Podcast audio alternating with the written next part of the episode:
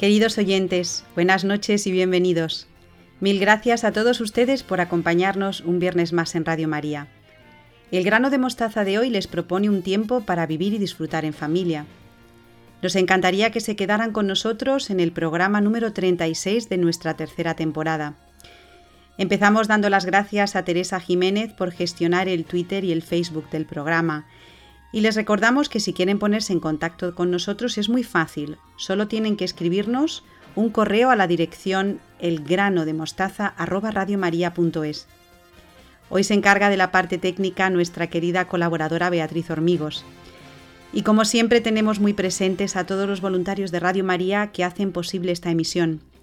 Saludo con mucho cariño a todos nuestros oyentes de Hispanoamérica y nos encomendamos a las oraciones de todos los que nos escuchan a través de las ondas. En el programa que les hemos preparado para hoy, Beatriz Hormigos continúa con el consejo número 22 de San Agustín a los jóvenes, que trata sobre el estudio y la verdad. Estanislao Martín nos explica la figura de la madre y los problemas y el desprestigio de la natalidad hoy en día. Y Victoria Melchor ha recopilado unos textos en los que el Papa Francisco habla sobre las bienaventuranzas. Nos encantaría que se quedaran con nosotros. No se vayan, por favor.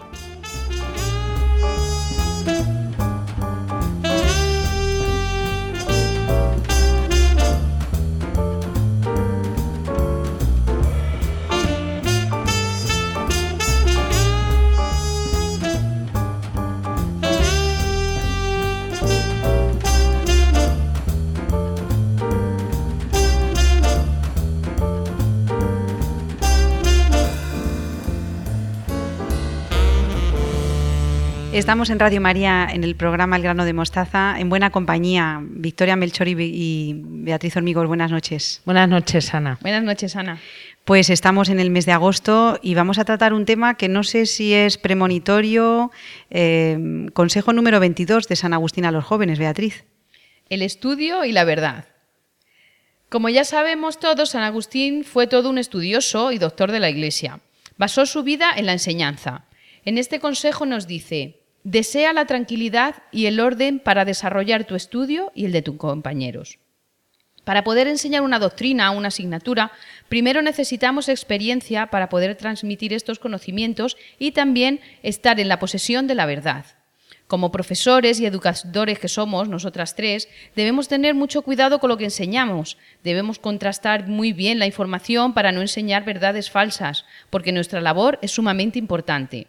Pero esto no solo debemos tenerlo en cuenta los profesores y maestros, y aquí ahora lo digo por mí, también los padres que somos educadores de nuestros hijos y debemos procurar enseñarles la verdad, aunque muchas veces sea difícil. Sí, el tema de educar en la, en la verdad siempre se hace arduo y difícil porque a veces eh, tanto los alumnos como los hijos tienen que escuchar cosas pues que no, que no son fáciles de entender y, muchas veces de aceptar. Sin embargo, fíjate, San Agustín tenía como una obsesión a la hora de educar en la, en la verdad, porque mm, él pensaba que educar en esta verdad no era transmitir eh, unos meros conocimientos que en su época, igual que en la actual, servían pues para la persona que tenía unos estudios en una educación, servían para conseguir el poder, eh, un dinero, una posición social, sino que él lo que quería transmitir siempre era la verdad. Y habla también San Agustín, Beatriz, de la tranquilidad y el orden. Qué interesante para desarrollar tu estudio. O sea, que no se puede estudiar de cualquier manera. Hay que mm, procurar tener una tranquilidad y un orden. Y esto es lo que decimos siempre los maestros, que tenemos que buscar eh, un ambiente en el que se pueda estudiar con tranquilidad. Muchos niños, desgraciadamente, hoy en día eh, pues por las situaciones que viven en las familias, no tienen, no gozan de esa tranquilidad, Beatriz, Victoria. Y además habla no solamente del tuyo, sino de tus compañeros. Qué lección tan importante a la hora de estar en clase, ahora que ya vamos a empezar dentro de poquito en septiembre, eh, otra vez los, los estudios y ¿no? no, no estudiamos solos, estudiamos en comunidad. Sí, San Agustín hablaba de un orden interno y de un orden externo a la hora de enfrentarse al estudio. El orden interno debe ser un orden espiritual y el externo, pues el orden material. Para poder dedicarnos al estudio debemos tener una tranquilidad interior que nos haga concentrarnos, lo que tú decías, Ana, y buscar ese conocimiento de la verdad que hablábamos antes. Si estamos tranquilos y concentrados, nos será mucho más fácil encontrar esa verdad que buscamos. ¿Y hay algún otro orden que...? El orden material que de las cosas, como ya te he dicho. Yo siempre se lo digo a mis hijas. Cómo está la mesa de una persona que está estudiando es reflejo de cómo están las ideas en su cabeza. Bueno, yo lo suelo referir esto a los cuadernos también. Sí, a los cuadernos, yo también. yo es que soy un poquito obsesiva de los cuadernos. Y entonces, claro, los cuadernos eh, son como una, yo digo, como una radiografía también de cómo está la cabeza, ¿no? De, cómo está la cabeza de las personas. Bueno, Beatriz y Victoria, ¿hay algún enemigo eh, para esta consecución del estudio de la verdad? Sí, el primero de todos y el más importante, la pereza. Sí. Que levante la mano, que en persona no ha tenido alguna vez pereza a la hora de emprender un estudio o una actividad que no le gusta mucho o no le apetece. Pero el camino de la vida tenemos que emprenderlo y, recorrer, y recorrerlo sin pereza, no flaquear, mirar siempre adelante y si alguna vez nos encontramos alguna piedra que nos haga tropezar, retirarla con cuidado y seguir adelante intentando no volver a tropezar. Pero si esto ocurre, sabemos que Dios siempre va a estar ahí para perdonarnos y para darnos la mano y poder continuar el camino, poder continuar hasta él. Sí, la verdad es que yo es algo en lo que insisto mucho a, mis alumnos, que tienen que trabajar y el trabajo tiene que ser continuo y, diario. Y así, bueno, pues se vence a la pereza. Es cierto que hay ocasiones en las que no, no apetece nada y también hay que, hay que descansar, pero a través de, de ese esfuerzo es como se va, se va a conseguir mucho. Bueno, ¿y contra la pereza qué podemos hacer? ¿Algún consejo así eh, concreto? Pues eh, mira, yo aconsejaría no darle más de un minuto. Porque si tú dices, eh, bueno, pues primero meriendas, lo típico, lo normal, hay que merendar, veo un ratito en la tele, ahora voy, ahora voy, ahora voy, ahora voy, al segundo, ahora voy, ya eso se convierte en media hora, una hora.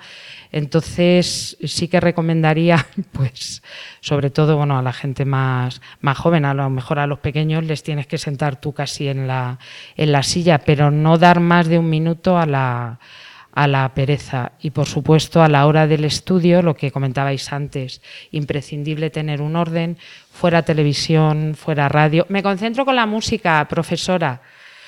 Bueno, puede ser que para algo manual te puedas eh, concentrar. Cuantas menos distracciones haya, haya, mejor, porque eso mm, tampoco te va a inducir a la pereza de arrinconar los estudios y no seguir trabajando. Entonces, pequeños trucos. ¿Hay algún otro enemigo del estudio y la verdad, Beatriz? San Agustín habla de la curiosidad. En, palabras suyas digo, el término curioso tiene carácter peyorativo y la palabra estudioso tiene significado laudatorio. Si el curioso desea saber lo que le atañe, el estudioso quiere conocer lo que le interesa.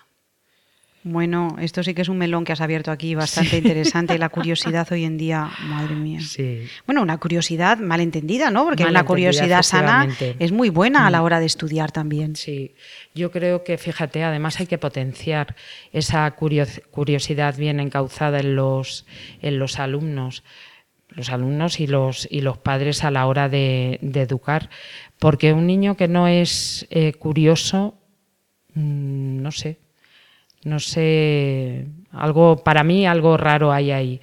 Me refiero en el sentido de si tú estás eh, explicando un tema sobre la animales que lo suele gustar mucho, pues lo normal es que tengan curiosidad por saber más o qué tipo de animal o este me gusta o este no me gusta.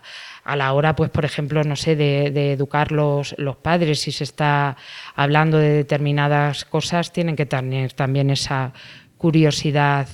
Eh, buena, por decirlo así.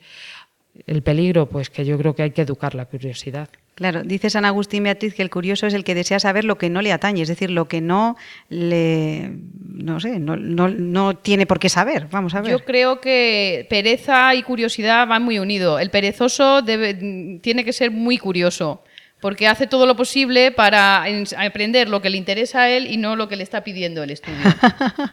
sí, malentendida, malentendida, sí. pero bueno, yo creo que hay que potenciar la curiosidad eh, sana, porque también a través de la curiosidad se han descubierto muchas cosas.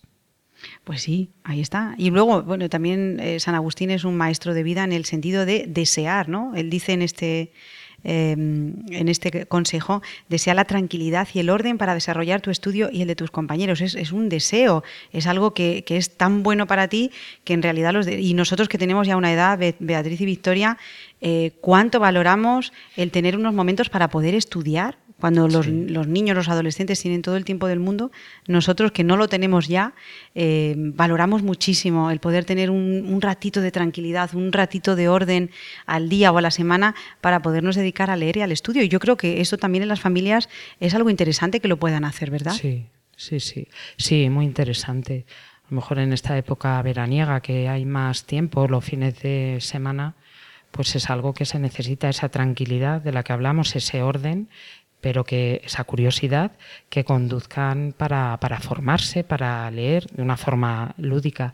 Y, lo que dice San Agustín, que estáis comentando también, lo de trabajar con los compañeros, tanto que se lleva ahora el trabajo corporativo. Pues fíjate, San Agustín ya hablaba de, de esto, porque el trabajar en equipo siempre enriquece muchísimo.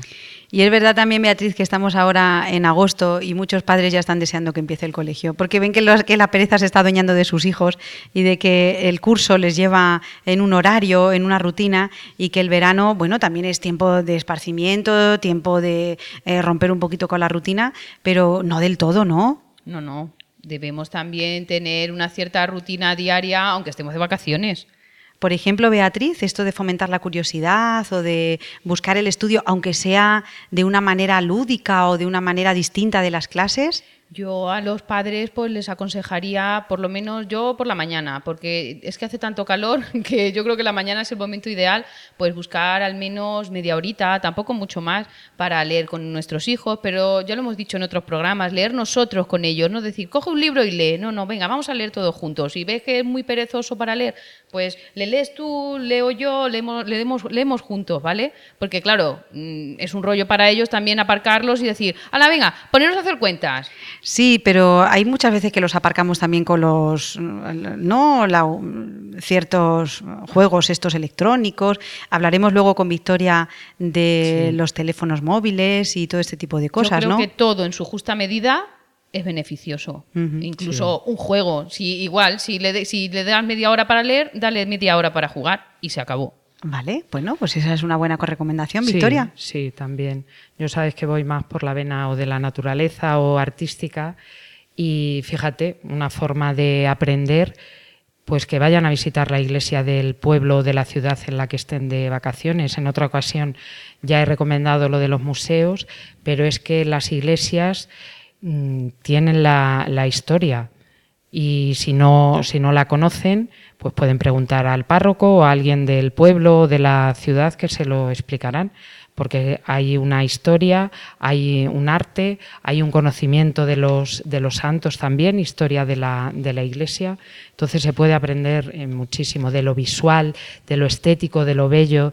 También me gustaría hablar en, otro programa de, esa belleza del, de lo artístico y de lo, de lo bello, cómo hay que conducir. Claro, y estudiar a través del arte, pues creo que es una de las cosas que se puede hacer en verano porque hay más tiempo. Recuerdo una anécdota hace unos años que llevamos a Inés y a Lucía, a mis sobrinas, al Museo del Prado y íbamos a ver una exposición del Bosco y decía, ah, vamos a ver el Jardín de las Delicias. Y cuando entró Lucía a la sala dijo, ¿dónde está el jardín? Le dijimos, está en el cuadro. Ya pensaba que iba a haber un jardín, tal cual. Y claro, se quedó alucinada de lo que vio en ese cuadro, que es maravilloso, ¿no? Así que nada, pues eh, en estos momentos que nos quedan del verano, que estamos todavía en agosto, pues dedicar este tiempo para estar con los hijos, dentro de las posibilidades de cada uno y de también de la climatología, porque hace mucho calor y hay que dedicar también tiempo a la piscina. Mm. Por supuesto. bueno, pues muchísimas gracias a las dos, Beatriz y Victoria. Adiós. Adiós, Ana.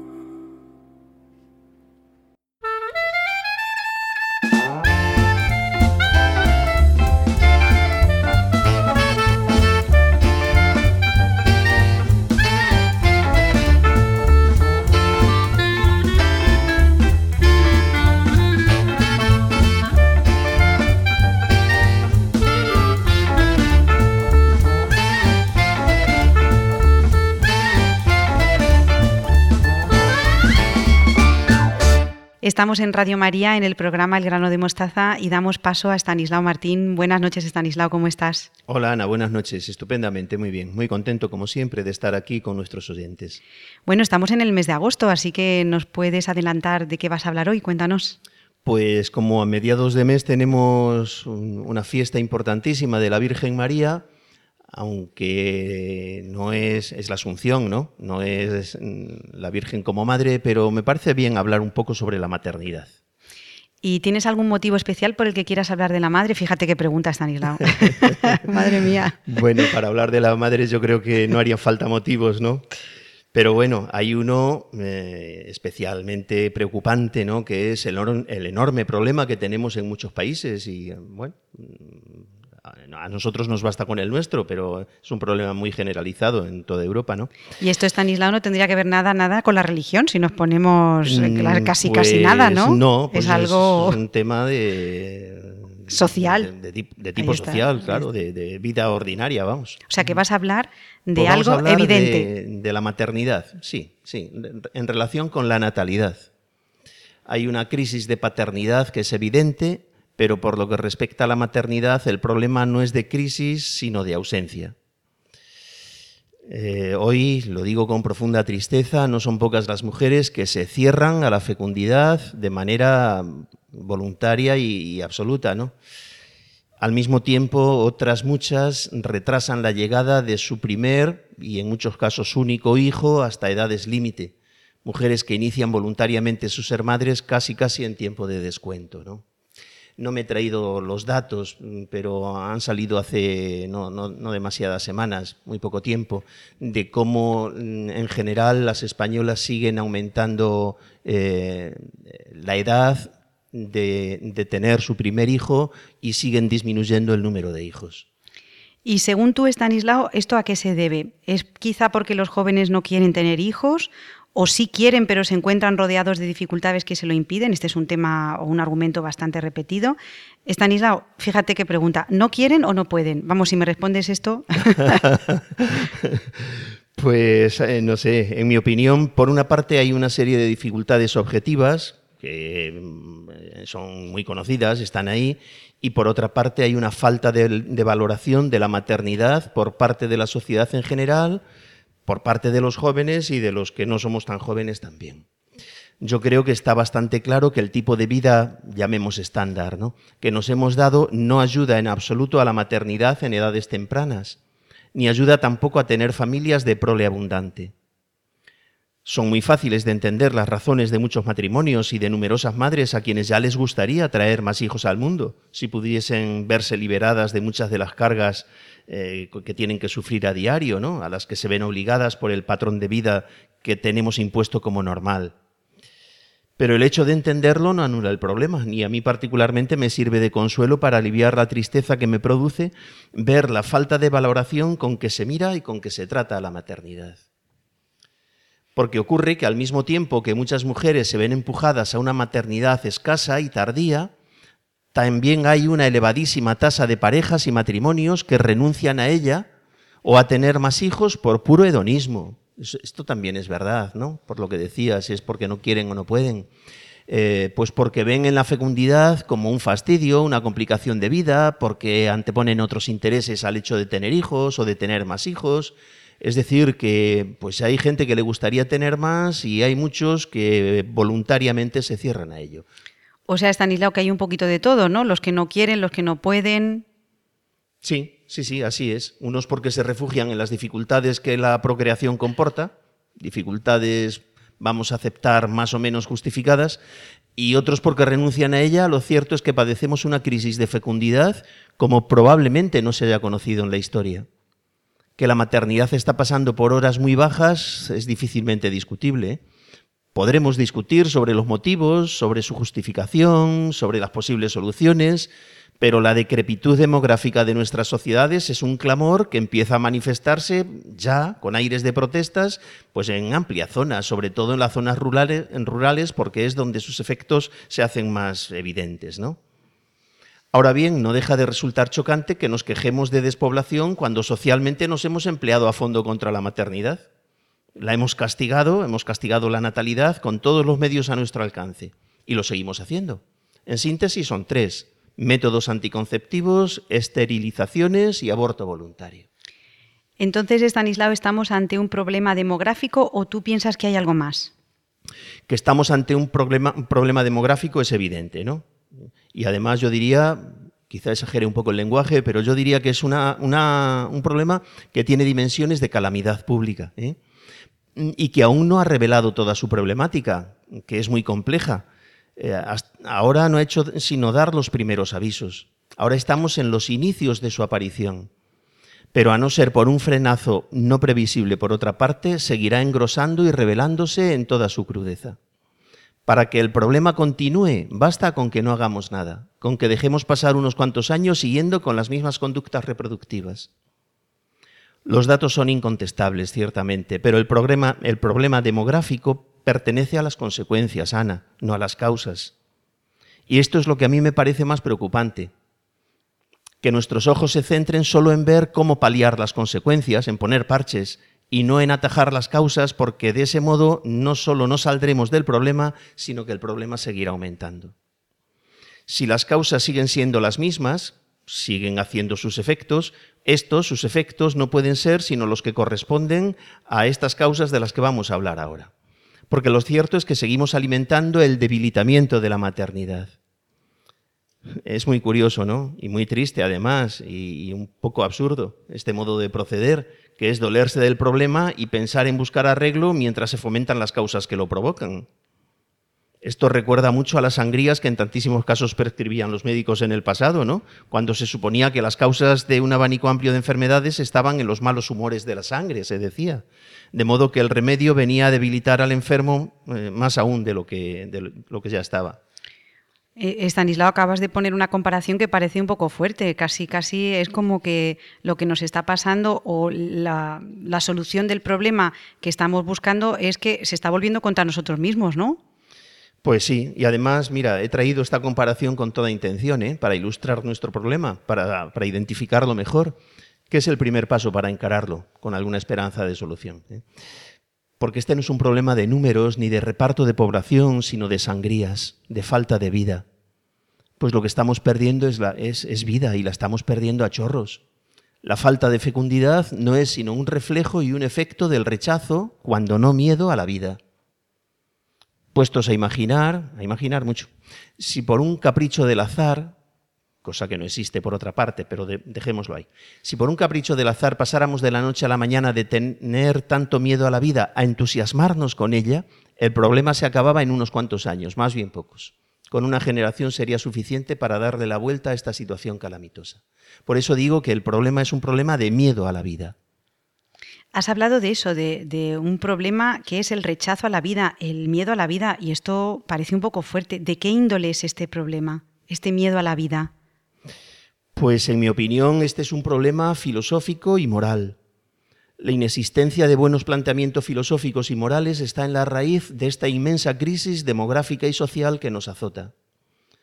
Recuerdo haber leído hace algunos años unas reflexiones de Rocco Buttiglione, ya ha salido en alguna ocasión este nombre en nuestra sección, pues él, decía, a propósito de la familia en el mundo actual, que una de las causas de la crisis de la familia era la inexistencia de una filosofía de la familia. Fíjate qué cosas. ¿Y, y tú crees que la filosofía puede ayudar a la familia, Stanislao? Eh, si le preguntamos a un filósofo dirá que sí, si le preguntamos al resto de la gente a un economista, no. ¿no? Yo es que claro, me imagino, me imagino a la gente que sale mucho en las noticias, ¿no? Que a la hora de plantearse tener un hijo sacar la calculadora, pero imagínate que a la hora de empezar una relación con un chico o una chica empezarás a sacar la calculadora, ¿no? Uy, esto me va a costar mucho dinero. Uy, yo creo que no. Es pues, curioso, es, es, la donación, ¿no? Con lo que tú dices, la falta de vida. Ahí vamos está. a ver que si ponemos un poquito de luz en esto. A ver si vamos podemos, y la filosofía ¿no? nos ayuda, sí. Ah, vamos a ver. A la filosofía de la familia le corresponde sacar a la luz de manera comprensible lo que la familia es. Eh, esta sería la primera tarea. ¿no? Eh, con esto no digo nada nuevo. El gran Papa Santo, San Juan Pablo II, del que se olvida con mucha frecuencia su condición de filósofo, señaló este camino hace ya unas cuantas décadas. En la exhortación apostólica Familiares Consorcio dejó expresado un deseo con el verbo en imperativo, el verbo ser en imperativo. Familia, sé lo que eres, literalmente del número 17. Una idea muy parecida, dicha casi con las mismas palabras, que había dirigido años atrás a toda Europa, a los ciudadanos europeos, ¿no? Precisamente desde aquí, desde España, desde Santiago de Compostela. Europa, sé tú misma, ser uno mismo, ser lo que ya se es, tarea siempre inacabada, siempre actual, que consiste en sacar a luz y fomentar el programa contenido pues en las propias capacidades de, lo que uno es para que uno pueda llegar a su plenitud, a la plenitud a la que ha sido llamado. Familia, sé lo que eres. Y además escrito con exclamaciones y comillas en el texto original. Sé lo que eres, pues eh, yo diría en nuestro caso el nombre de nuestra sección, ¿no? Eh, sé el santuario que eres, la escuela que eres y el taller que eres. El nido de amor humano, manantial de la vida, recinto sagrado para su custodia, eh, para su desarrollo, escuela de virtudes, de buenas maneras, taller de prácticas de servicio a los demás, de reparación de heridas personales, a mí me parece que la filosofía tiene mucho que hacer en todo esto, explicando lo que la familia es, ahondando en todo esto. Fíjate, Ana, todo un programa para nuestros jóvenes, a quienes debe ser propuesto sin miedo, abiertamente. Un programa y un desafío dados los tiempos que corren. He dicho a los jóvenes y, me mantengo en ello, vamos, pero todavía quiero precisarlo un poco más un programa para las jóvenes, presentándoles la maternidad con su atractivo humano y su encanto, que es mucho, mucho más de lo que encierran los mensajes de desafecto que les están llegando por todas partes. que me permitan los oyentes que lo diga eh, eh, con un poco de fuerza, ¿no? Pero, pero creo que hay que decirlo así. Ya está bien de desacreditar a la maternidad, de acosarla, de zaherirla, de ridiculizarla, de estorbar a su realización cargada de belleza. Ya está bien. Y todo esto con la figura entrañable y única de la Virgen María al fondo, nuestra Madre querida, a quien este mes celebramos. Madre mía, Estanislao, terminas la sección con exclamaciones, ¿eh? Esto te llega, te llega al alma y te llega al corazón, ya está bien. Ya es está que bien. Nos, va, nos va la vida en ello, ¿eh? Y nos va nuestra propia supervivencia eh, como sociedad. Bien. Pues fíjate que el Papa Francisco va a estar en este mes de agosto, del 21 al 26 de agosto en Dublín, en, este noveno encuentro mundial de las familias, y el tema es el Evangelio de la vida, alegría para el mundo. Eh, las ideas que siempre nos traes en tu sección, Stanislao, a lo que llevan es a la alegría, a la paz y a la donación de uno mismo, que es al final lo que te da la felicidad, sin buscarla de frente, ¿verdad, Stanislao? Mm, pero todo esto enmarcado en, un en proyectos que son atractivos y que son además de, de muchísima belleza, de muchísima belleza. ¿no? Eh, cuando a una chica se le propone hoy tener tal cargo en la sociedad, cosa que a mí me parece muy bien y yo he hecho todo lo posible para ello, ¿no? para aupar a la gente tanto como se pueda, pero, pero de la misma manera hay que proponerle la maternidad, de la misma manera no, por encima hay que proponerle la maternidad, porque hay mucha más belleza y hay mucha más verdad y, y, y ella va a ser mucho más feliz probablemente eh, viéndose eh, realizada como madre pues más que quizá con la profesión X, la que sea.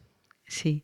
Eh, pregunta el Papa Francisco en la carta que escribió para preparar el encuentro de las familias si el Evangelio sigue siendo hoy una alegría para el mundo, si la familia sigue siendo buena noticia para el mundo de hoy. Sí. Estanislao, lo que tú dices, claro, sí, si merece la pena entregar la vida por ser madre dentro de la familia. Sí, sí, sí. Claro, con la figura del padre y la figura de la madre, como estamos viendo en estos meses. Y sin necesidad de renunciar a, a nada, o sí, porque a lo mejor sí que hay que renunciar, porque bueno, pues hay de todo. Quiero decir que hay muchas mujeres que la maternidad les obliga a renunciar eh, a otras cosas y lo hacen voluntaria y gustosamente, y otras no, otras eh, pueden, por el motivo que sea, por sus circunstancias personales, compatibilizar pues una familia de seis u ocho hijos, además pues con una profesión que les está llevando mucho tiempo y que a veces necesitan para poder sacar a esos hijos adelante. Vamos. Ahí está, Claro. ahí está. Sí, sí. Y que además la, la familia necesita de ayudas sociales. Sí, sí, sí. Desde aquí, Y- desde Radio María, lo, lo- no, no lo reivindicamos. La Claro. familia necesita de políticas que le ayuden a desarrollarse como familia.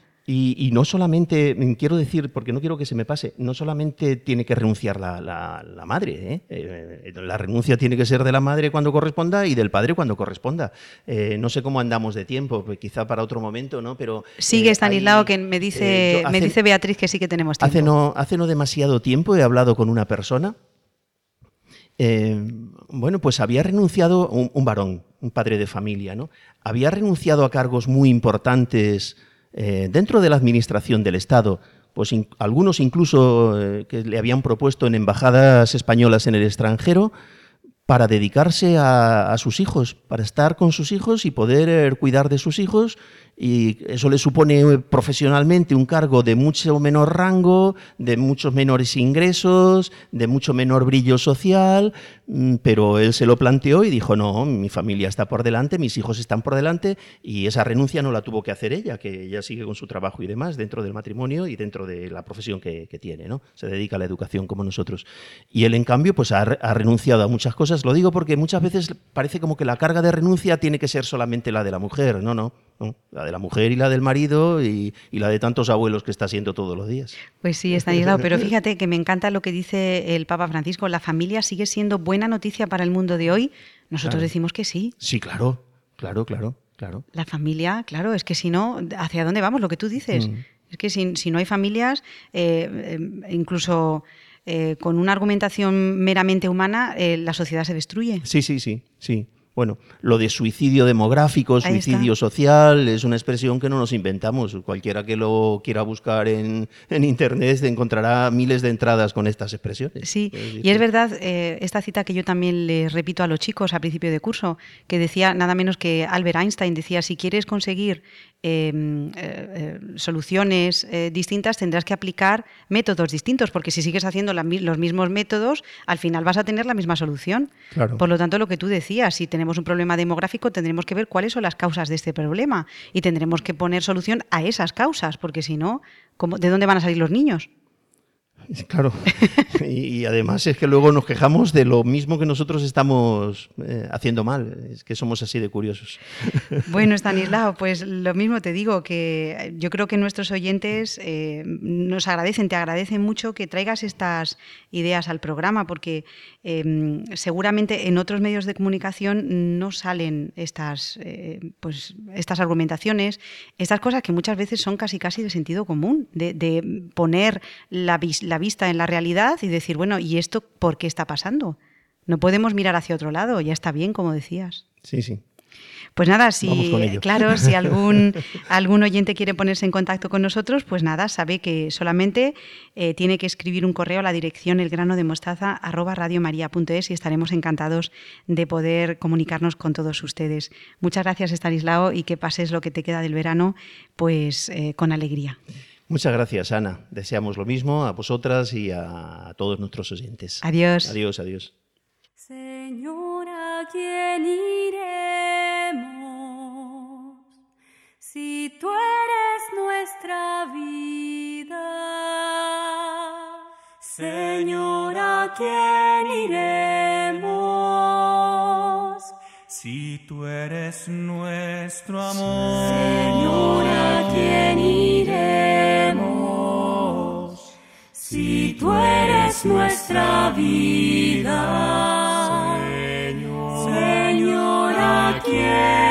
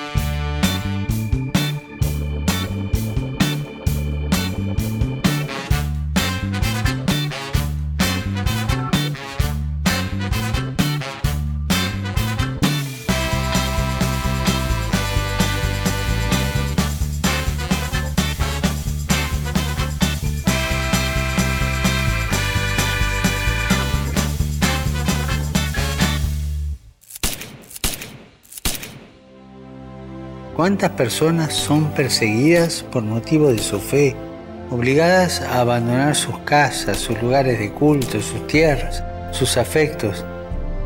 Son perseguidos y ejecutados por ser cristianos, sin que los persecutores hagan distinción entre las confesiones a las que pertenecen. Les hago una pregunta. ¿Cuántos de ustedes rezan por los cristianos que son perseguidos? Anímense a hacerlo conmigo para que experimenten el apoyo de todas las iglesias y comunidades por medio de la oración y de la ayuda material.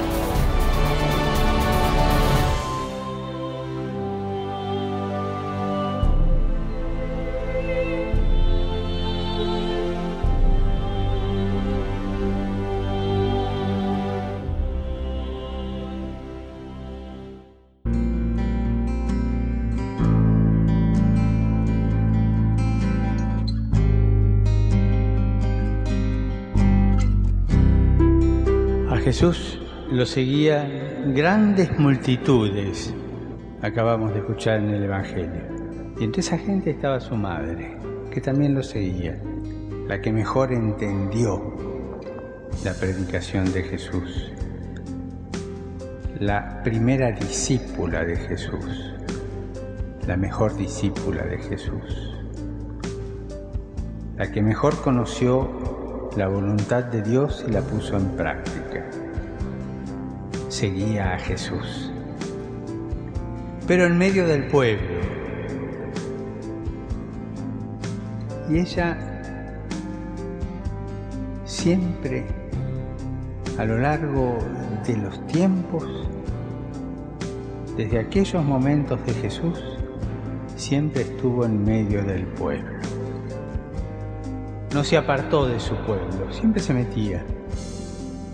Y cuando la historia de un pueblo la necesitaba, se las arreglaba para hacer notar su presencia. La madre del pueblo de Dios, la madre de la iglesia.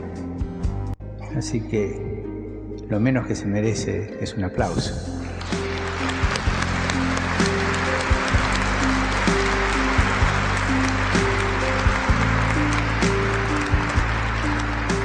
Y ella para llevar adelante la fe, la cultura de hermanos, la cultura cristiana, para llevar adelante todo lo nuestro, sigue lo que Jesús nos enseñó. Ella es la madre de los pobres de espíritu. Es la madre de los afligidos, porque siempre está consolando. Es la madre de los pacientes, porque ella es la reina de la paciencia, la mujer de gran paciencia. Es la madre de aquellos que claman por justicia, porque ella sabe desde su corazón lo que es la injusticia que le hicieron a su hijo y sabe lo que es clamar por justicia. Es la madre que enseña misericordia que enseña a perdonarnos unos a otros. Cuánta necesidad de misericordia tenemos entre nosotros. Ella enseña eso.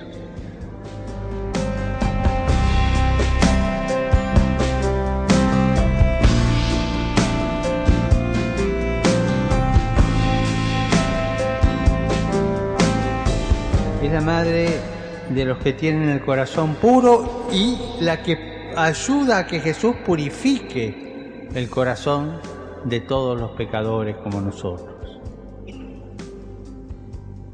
Es la madre de los que trabajan por la paz, porque ella quiere la paz, busca la paz, la paz en su pueblo. Y es la madre que sabe lo que es ser perseguida. Tuvo que exilarse a Egipto porque le querían matar al hijo. Y supo lo que es el sufrimiento de la persecución de su Hijo, estando al pie de la cruz. Así, Madre nuestra, Madre de Dios, Madre de Jesús, Madre del Paraguay, te damos la bienvenida a esta casa y te pedimos que nos enseñes todas esas cosas, alma de pobres, que nos enseñes a consolar y ser consolados, a ser paciente, a trabajar por la justicia, a ser misericordioso, a tener el corazón puro y a buscar la pureza de alma por Dios, a trabajar por la paz. Vos lo hiciste, te pedimos hoy, al recibirte en esta catedral, que nos enseñes todo esto y te quedes con nosotros.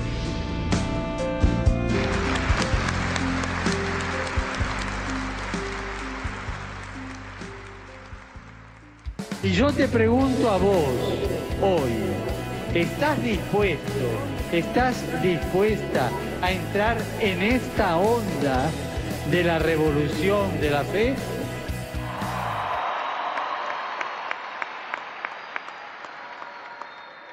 Y la fe en Jesucristo no es broma, es algo muy serio. Es un escándalo que Dios haya venido a hacerse uno de nosotros. Es un escándalo. Y que haya muerto en la cruz. Es un escándalo, el escándalo de la cruz. La cruz sigue siendo escándalo, pero es el único camino seguro, el de la cruz, el de Jesús, la encarnación de Jesús. Por favor, no licúen la fe en Jesucristo. Hay licuado de naranja, hay licuado de manzana, hay licuado de banana, pero por favor no tomen licuado de fe. La fe es entera, no se licúa. Es la fe en Jesús. Es la fe en el Hijo de Dios hecho hombre, que me amó y murió por mí. Entonces, hagan lío, cuiden los extremos del pueblo, que son los ancianos y los jóvenes, no se dejen excluir y que no excluyan a los ancianos. Segundo, y no, no licúen la fe en Jesucristo. Las bienaventuranzas. ¿Qué tenemos que hacer, Padre? Mira, lee las bienaventuranzas que te van a venir bien. Y si querés saber qué cosas prácticas tenés que hacer, lee Mateo 25, que es el protocolo con el cual nos van a juzgar. Con esas dos cosas tienen el programa de acción. Las bienaventuranzas y Mateo 25. No necesitan leer otra cosa. Se los pido de corazón. Gracias por acercarse. Gracias por rezar por mí. Se los pido de corazón. Necesito. Necesito de la oración de ustedes. Necesito mucho. ¿eh? Gracias por eso. Y yo te pregunto a vos hoy, ¿estás dispuesto, estás dispuesta a entrar en esta onda de la revolución de la fe?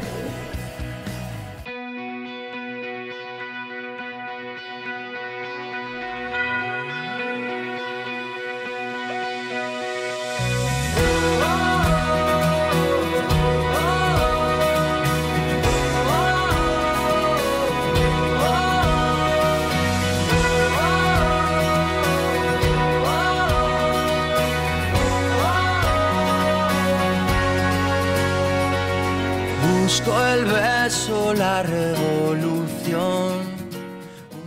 Después de estas palabras que Victoria Melchor ha recopilado sobre las bienaventuranzas y el Papa Francisco, les recordamos que Radio María va a retransmitir el Encuentro Internacional de las Familias que se realiza cada tres años y congrega a las familias de todo el mundo. Este año será en Dublín.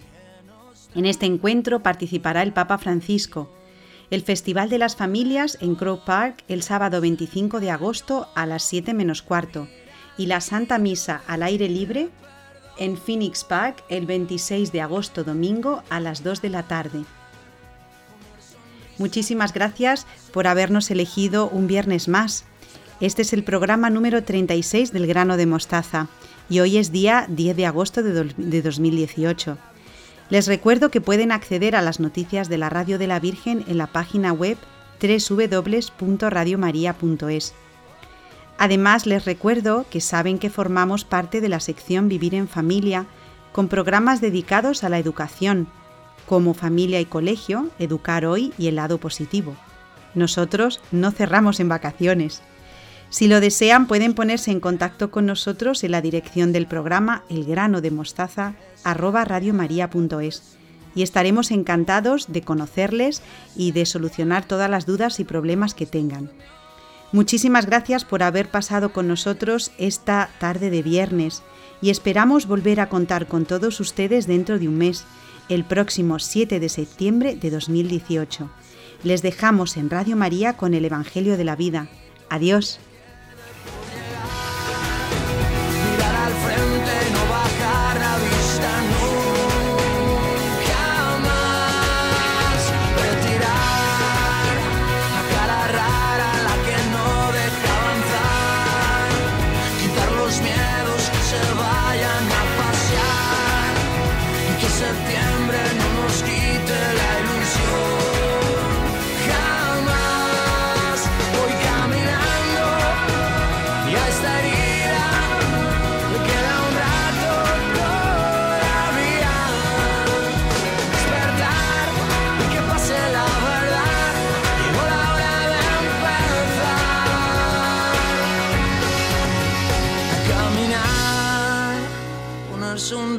Cada paso y respirar. Será bonito lo que quede por llegar. Mirar al frente, no bajar la vista nunca.